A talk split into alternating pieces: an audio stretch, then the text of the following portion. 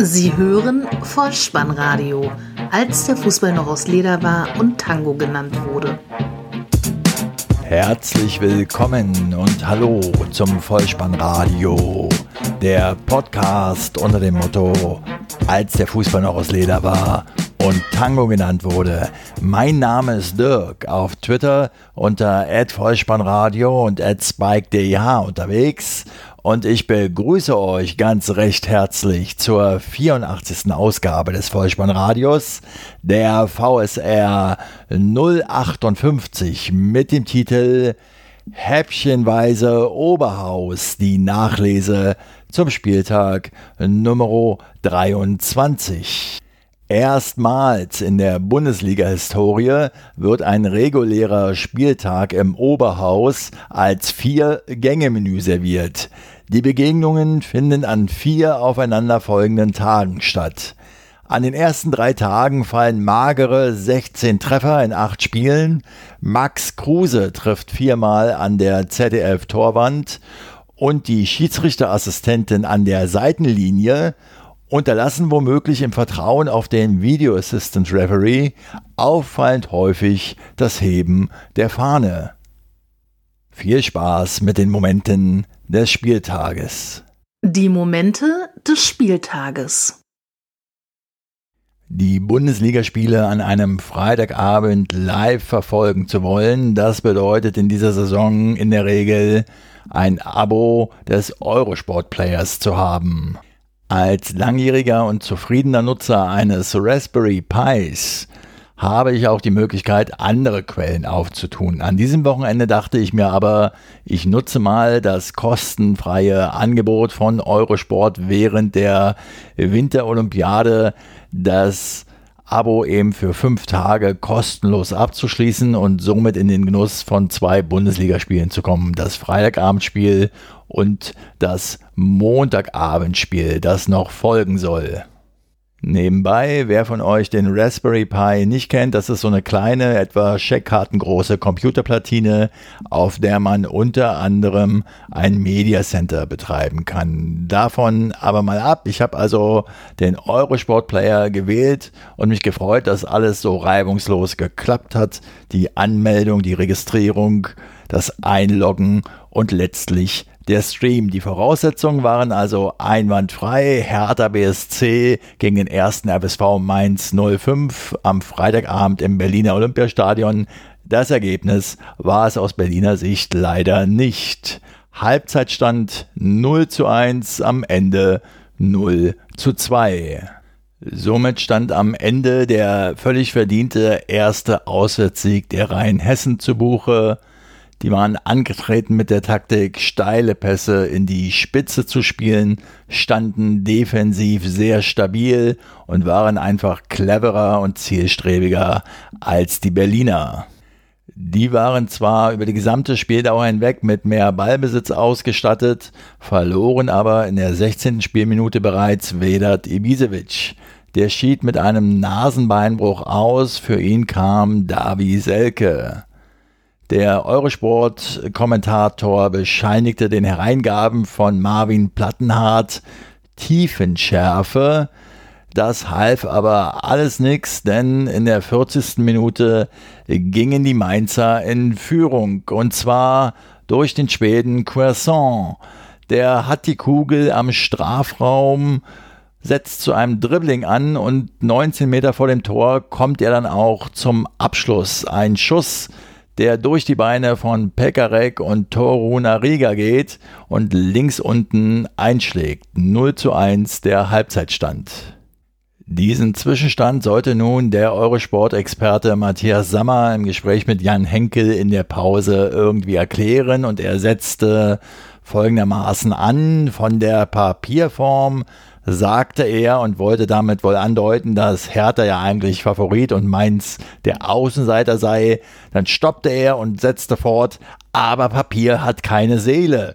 Und genau das war so ein bisschen die Erklärung, denn Hertha BSC hatte während der gesamten Spielzeit nicht den Hauch einer Chance, dieses Spiel irgendwie für sich zu entscheiden. Ich twitterte in der Schlussphase, Hertha sucht und sucht und sucht nach Lösungen. Die fanden sie nie an diesem Abend. Stattdessen kam Mainz nochmal zum Zug in der 65. Spielminute. Erneut ein langer Ball.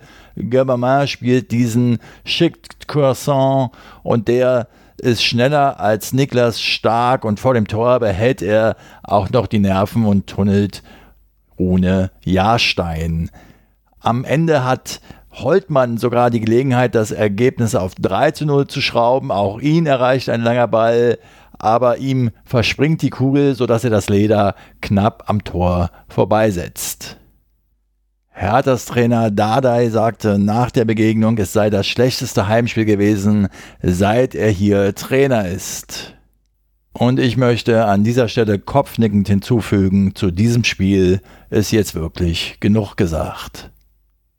Die erste Partie am Samstag 15.30 Uhr Bundesliga-Konferenz lautet VfL Wolfsburg gegen den FC Bayern München. Halbzeitstand 1 zu 0. Endstand 1 zu 2.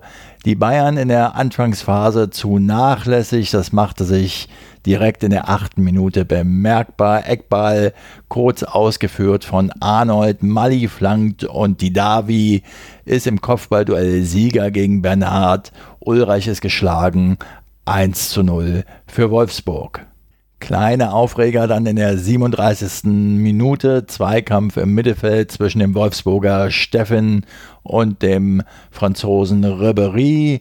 Der Wolfsburger schubst leicht, Ribery schlägt sich leicht los. Es wurde teilweise rot gefordert, es gab aber nur die gelbe Verwarnungskarte. 54. Spielminute im Strafraum erneut Steffen, diesmal gegen Tolisso. Es gibt Elfmeter. Robin tritt an. Castells, der VfL-Keeper, lenkt die Kugel aber an den Pfosten. Es bleibt beim Halbzeitstand von 1 zu 0 für das Heimteam. Der Ausgleich für die Münchner dann aber doch in der 64. Spielminute Müller auf Robin, der an der Außenbahn entlang sprintet und den Ball von der Grundlinie in den 5-Meter-Raum gibt. Dort ist Sandro Wagner zur Stelle mit dem Kopf 1 zu 1. In der Nachspielzeit angekommen und es folgt ein weiterer Strafstoß für die Bayern. Fast mit Ansage zieht Robben unwiderstehlich in den Strafraum, wird leicht an der Hand gehalten von Itter. Und jetzt kann man sagen, Lehrgeld eines 19-Jährigen oder kurz bitter für Itter. Jedenfalls pfeift der Schiedsrichter und Lewandowski tritt an und macht das 2 zu 1. Ein weiterer, wenn auch knapper Auswärtssieg für den FC Bayern München, der allerdings auf die Tabellenspitze so überhaupt keine Auswirkungen hat. Egal also, ob sie dieses Spiel gewonnen, unentschieden oder verloren hätten. Für den VfL Wolfsburg sieht das schon ein wenig anders aus. Martin Schmidt, der Trainer, machte sein hundertstes Bundesligaspiel, ein kleines Jubiläum also. Glaubt man den ZDF-Aussagen aber, hat er jetzt angesichts der prekären Tabellensituation nur noch ein Spiel Schonfrist.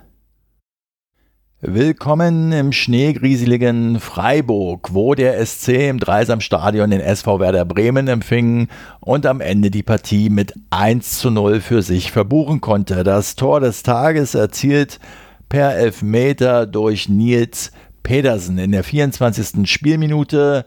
Zuvor hatte Johansson Terrazino im Strafraum gehalten und es gab eben Strafstoß, den Pedersen rechts unten sicher verwandelte. Es war das 50. Bundesligator insgesamt des Torschützen. 24 Treffer hat der SC Freiburg in dieser Saison nun erzielt.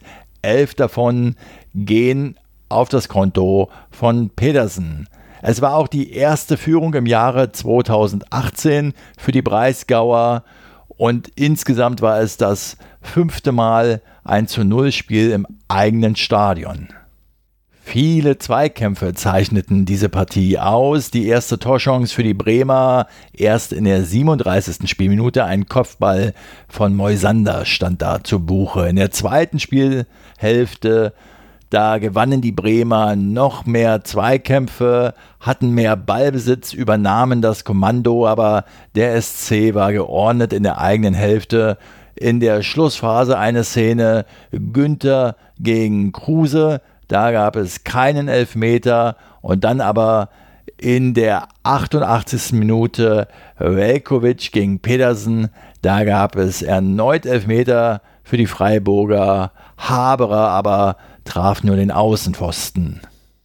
Die Mannen von Christian Streich in den letzten elf Spielen mit nur einer Niederlage und fünf Siegen und fünf Unentschieden. Die Bremer blieben diesmal auswärts torlos. Dafür aber traf später am Abend Max Kruse im ZDF Sportstudio viermal an der Torwand.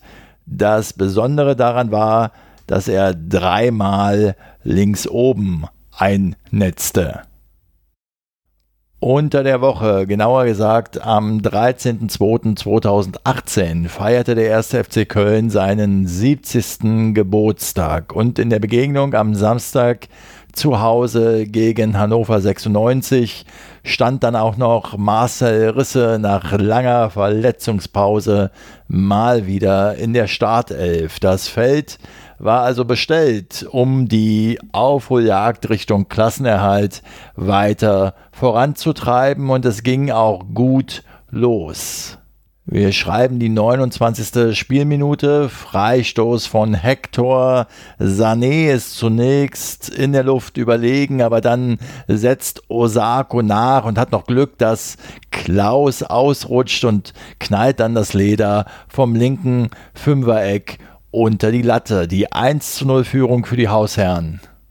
Wenn ich richtig aufgepasst habe, dann ist der erste FC Köln mit einer 3-3-3-1-Formation gestartet und nach der Führung haben sie umgestellt, um die Mitte dicht zu bekommen auf 3-4-2-1. Jedoch verloren sie den Zugriff im Mittelfeld, sodass die 96er bereits in der 37. Minute zum Ausgleich kamen. Ein Steilpass von Sané, der Fossum findet, der gibt weiter zu Füllkrug und der Stürmer aus halblinker Position 13 Meter flach ins rechte Eck 1 zu 1 der Ausgleich. Noch vor der Pause zählte die Statistik 12 zu 2 Torschüsse für die Niedersachsen und in der zweiten Halbzeit wurde es dann spielerisch noch etwas weniger. Der Sky-Kommentator prägte in der 61. Spielminute bei einem Zweikampf zwischen Sané und Terodde die Bemerkung, so sanft wie eine Abrissbirne. Sané traf mit dem Fuß Terodde am Kopf, der ausgewechselt werden muss. Für ihn kam Zoller und die Aufregerszene dann in der Nachspielzeit gemacht, um in die Annalen für den ersten FC Köln einzugehen. Osako mit dem Zuspiel auf Risse, der flankt von der rechten Seite und Pizarro ist da, fliegt mit dem Kopf heran und macht den 2 zu 1 Siegtreffer in sprichwörtlich allerletzter Sekunde. Jeder, der mit dem FC hielt, war aus dem Häuschen bis zu dem Zeitpunkt, als der Videoschiedsrichter ins Spiel kam denn er sah, dass beim Zuspiel von Osako auf Marcel Risse letzterer knapp im Abseits stand, so dass der Treffer nicht gewertet wurde. Es blieb letztlich beim Unentschieden. Dies bedeutet für die Kölner nun, dass sie seit vier Spielen sieglos sind, aus 23 Spielen 14 Punkte holten. Damit hielt noch kein anderer Verein jemals die Klasse und Sie stellten einen Vereinsnegativrekord auf. Neun Punkte aus zwölf Heimspielen sind einfach zu wenig. Hamburger SV gegen Bayern 04 Leverkusen. So lautet die nächste Begegnung am Samstagnachmittag. Halbzeitstand 0 zu 1, nach Abpfiff 1 zu 2. Der Werkself reichte ein spätes Tor in der ersten Halbzeit und ein frühes Tor im zweiten Spielabschnitt, bevor in der Schlussphase dann die Heimmannschaft noch zum Ehrentreffer kam. Es ging schon los für die Mannen vom Rhein in der 26. Minute mit einer Chance von Aranguiz, in der 28. dann in Person von Kai Havertz und in der 40. klingelte es dann endlich im Tor von Matenia. Dominik Kor läuft gefühlt endlos lang, ohne angegriffen zu werden, bis in den Strafraum der Hamburger in halblinker Position, gibt den Ball dann per Flanke nach rechts. Dort ist eigentlich Douglas Santos da, kann den Ball mit dem Oberschenkel stoppen, der verspringt ihm aber leicht, so dass Bailey ihn stibitzt und an Martenia vorbeizieht und dann die Kugel leicht aus vier Metern einschießt. So geschehen in der 40. Spielminute und somit haben wir den Halbzeitstand in der 50. Spielminute, in der zweiten Halbzeit also. Dann Bailey, der links im Strafraum zu Henrichs gibt, der dann bis zur Torauslinie läuft, den Ball nach innen legt. Dort ist Havertz mit links direkt zur Stelle und schiebt den Ball ins rechte Toreck. 2 zu 0 für Leverkusen. Anschlusstreffer dann nur noch durch das dritte Saisontor von André Hahn.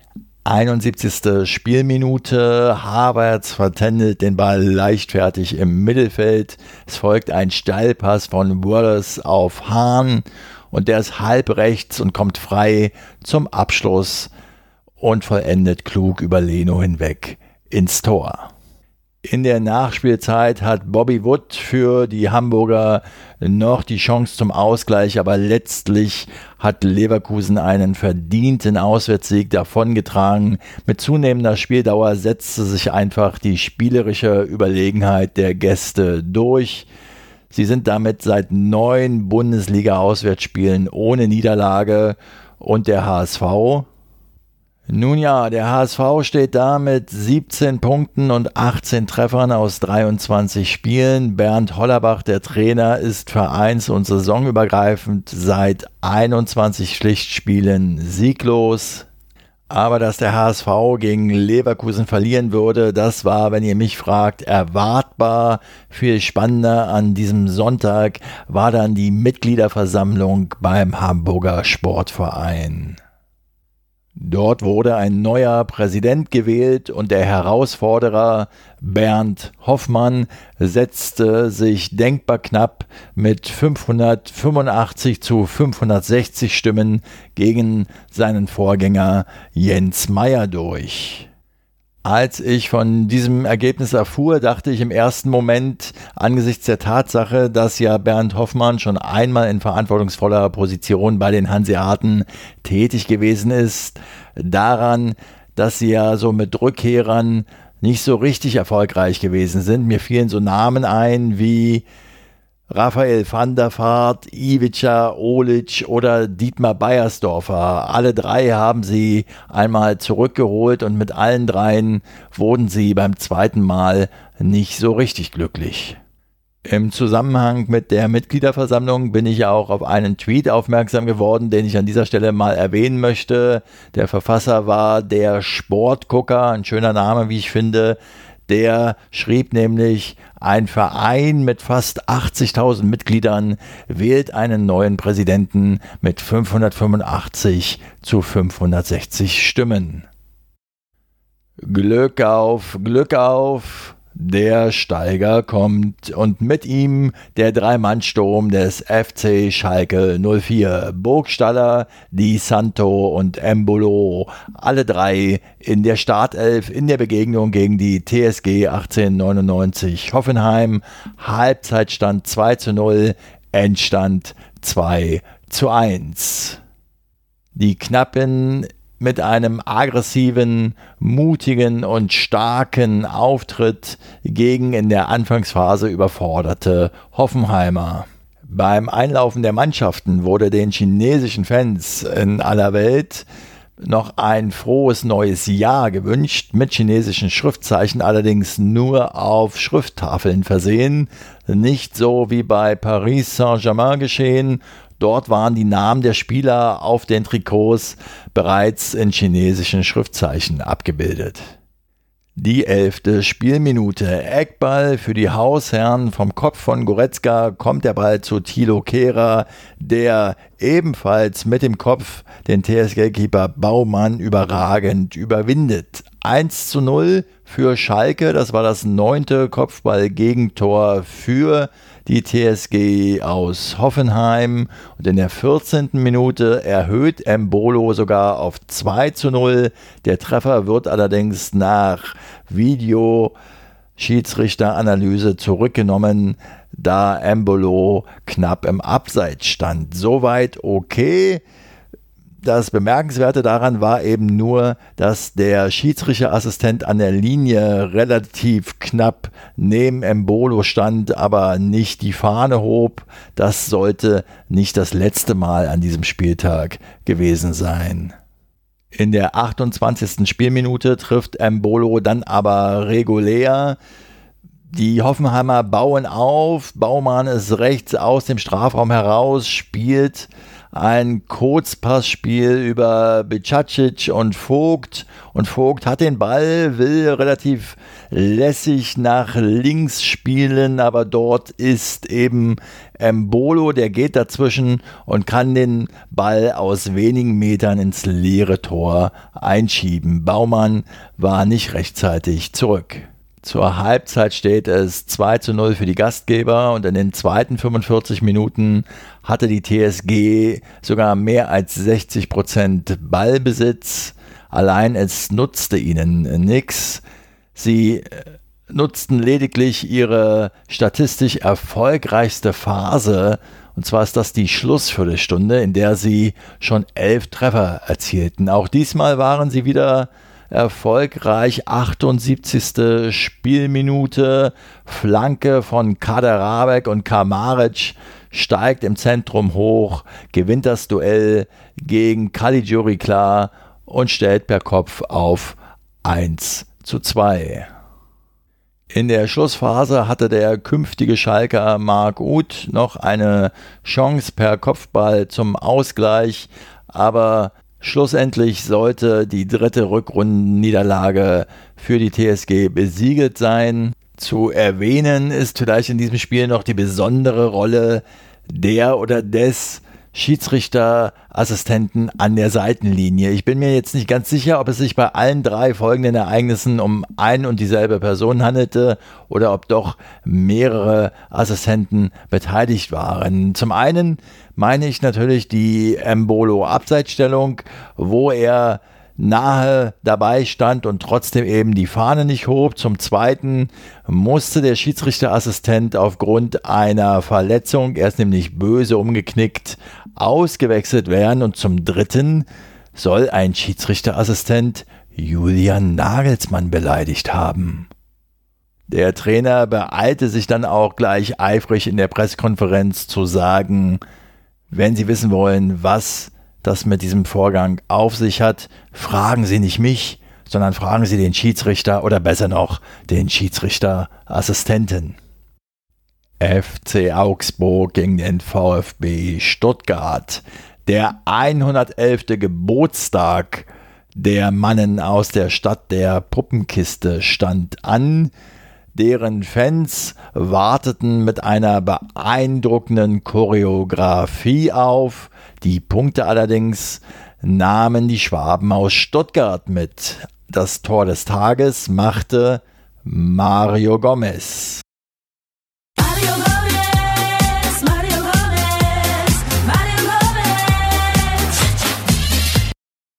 Es gibt einen Freistoß für den VfB Stuttgart, den Tommy tritt. Der Ball bleibt zwar in der Mauer hängen, kommt aber dann irgendwie zu Gomez und der kontrolliert das Leder gut und jagt es anschließend aus 15 Metern zentraler Position ins rechte Eck. Auch in diesem Spiel gab es eine Situation, in der der Schiedsrichterassistent an der Linie nicht die Fahne hob, obschon es eine eindeutige Abseitssituation gab. Denn in der 37. Minute kamen die Augsburger zum Ausgleich in Person von Gregoritsch. Der stand dabei aber für meine Begriffe sichtbar im Abseits. Die Fahne blieb unten. Folge war, dass Feldschiedsrichter Stieler über den Videoschiedsrichter dann den Treffer zurücknahm und Zieler, der Stuttgart-Keeper, so stark reklamierte, dass er für dieses eigentlich gar nicht gültige Tor und für das Reklamieren dann darüber die gelbe Karte sah.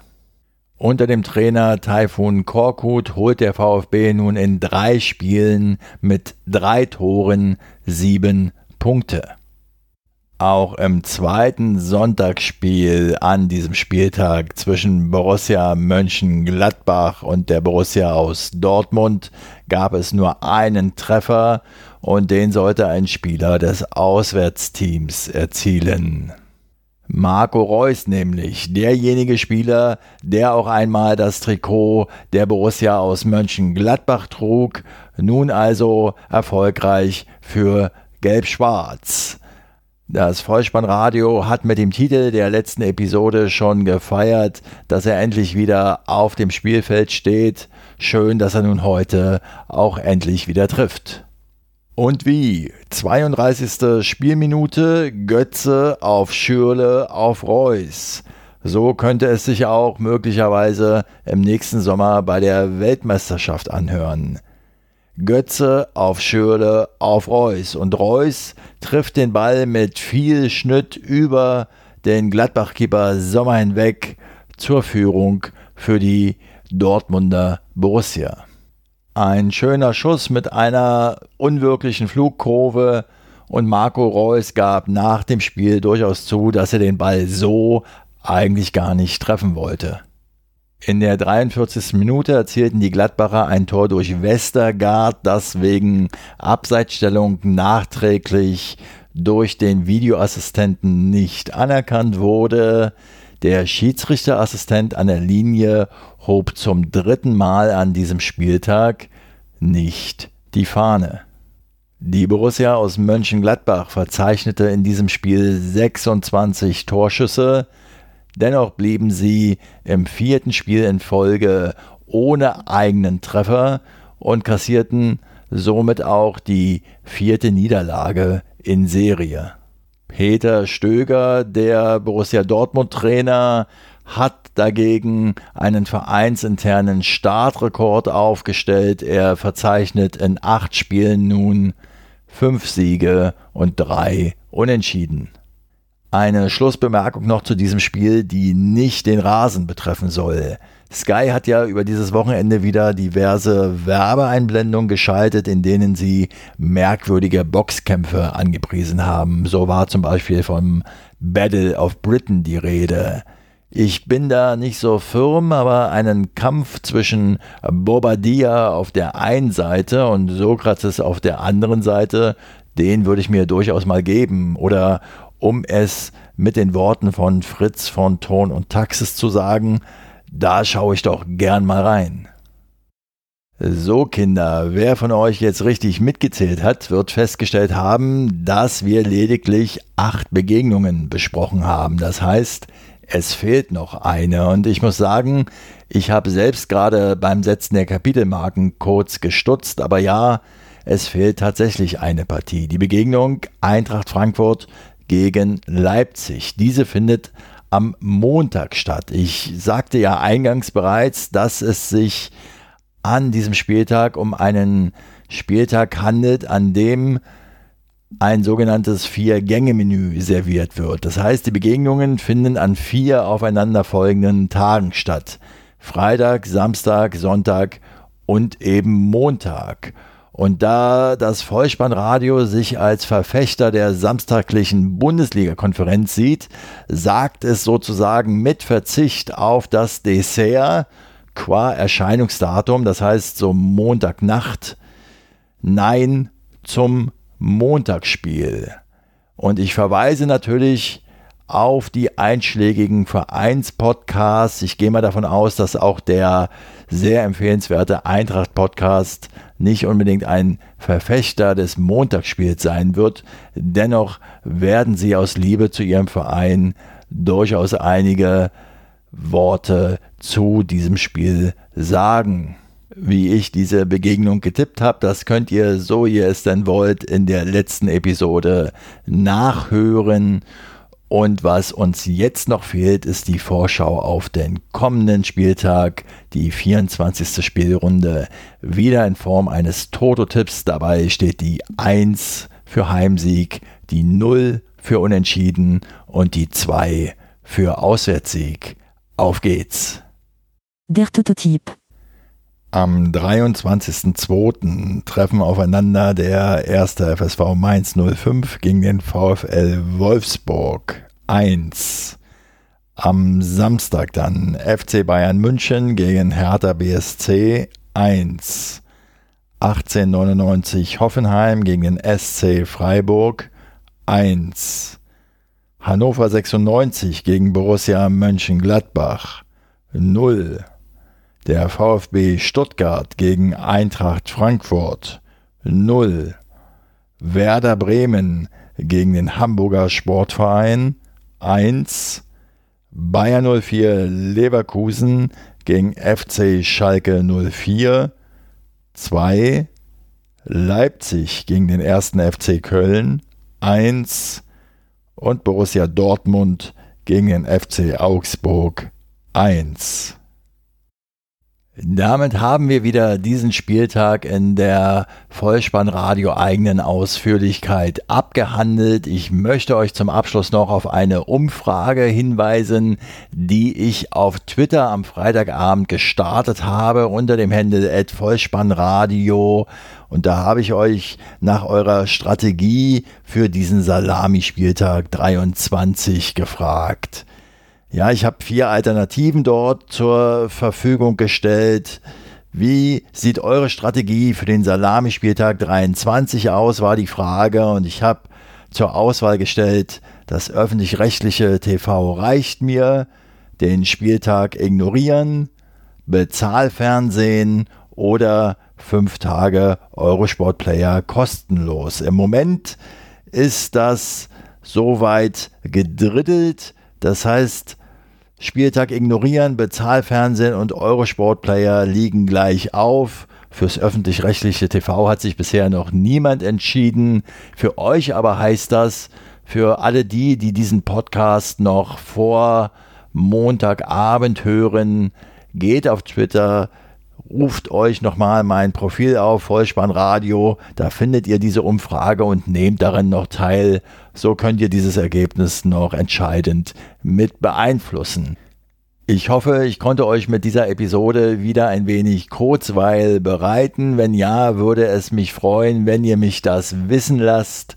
Ihr findet alle Kontaktmöglichkeiten auf der Website bolzenundruppen.potspot.de folgt mir auf Twitter unter @vollspannradio und abonniert diesen Podcast, denn so verpasst ihr keine weitere Episode. Das Wichtigste aber ist, und das merke ich tatsächlich Woche für Woche an den Abrufzahlen, empfehlt diesen Podcast weiter. Das ist wirklich ein ganz, ganz wichtiges Element.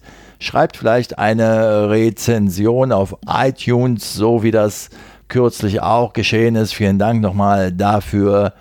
Ich bin für jegliche Art von Feedback empfänglich. Ich bedanke mich bei euch für eure Zeit und euer Vertrauen in diesen Podcast und verabschiede mich auch heute wieder mit dem Hinweis für den Fall, dass ihr die Kugel mal wieder im Netz unterbringen wollt. Kopf, Innenseite, Außenriss und Hacke. Nein, nur mit dem Vollspann geht er rein. Vielen Dank. Ciao.